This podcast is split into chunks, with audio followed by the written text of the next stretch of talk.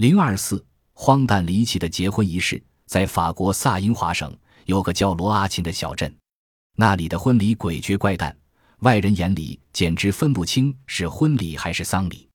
罗阿琴的婚礼通常要在饭店设席摆酒，而在喜酒桌旁却堂而皇之地放着口棺材，宾主照吃照喝，面不改色，谈笑风生，喜气洋洋。酒足饭饱之后，阵阵哀乐骤然。有人点起昏暗摇拽的烛光，举行安魂祈祷仪式。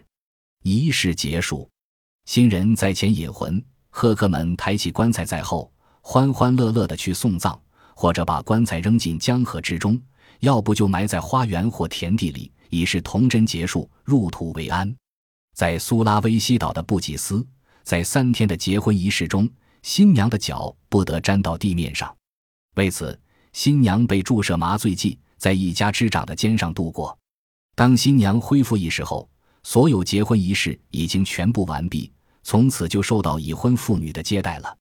在埃塞俄比亚贾拉斯地方的结婚仪式上，新郎把新娘携在腋下，走向装满水的桶边，一边把水弄得哗哗作响，边把新娘放入水桶中。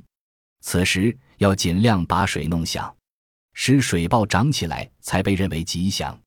在大洋洲的马开萨斯诸岛上，在举行结婚仪式的当天，被邀请参加结婚仪式的男客们要从结婚仪式的入场口一直排列跪伏到祭坛前，新娘要像彩床上的毯子一样严肃地从他们背上走过去。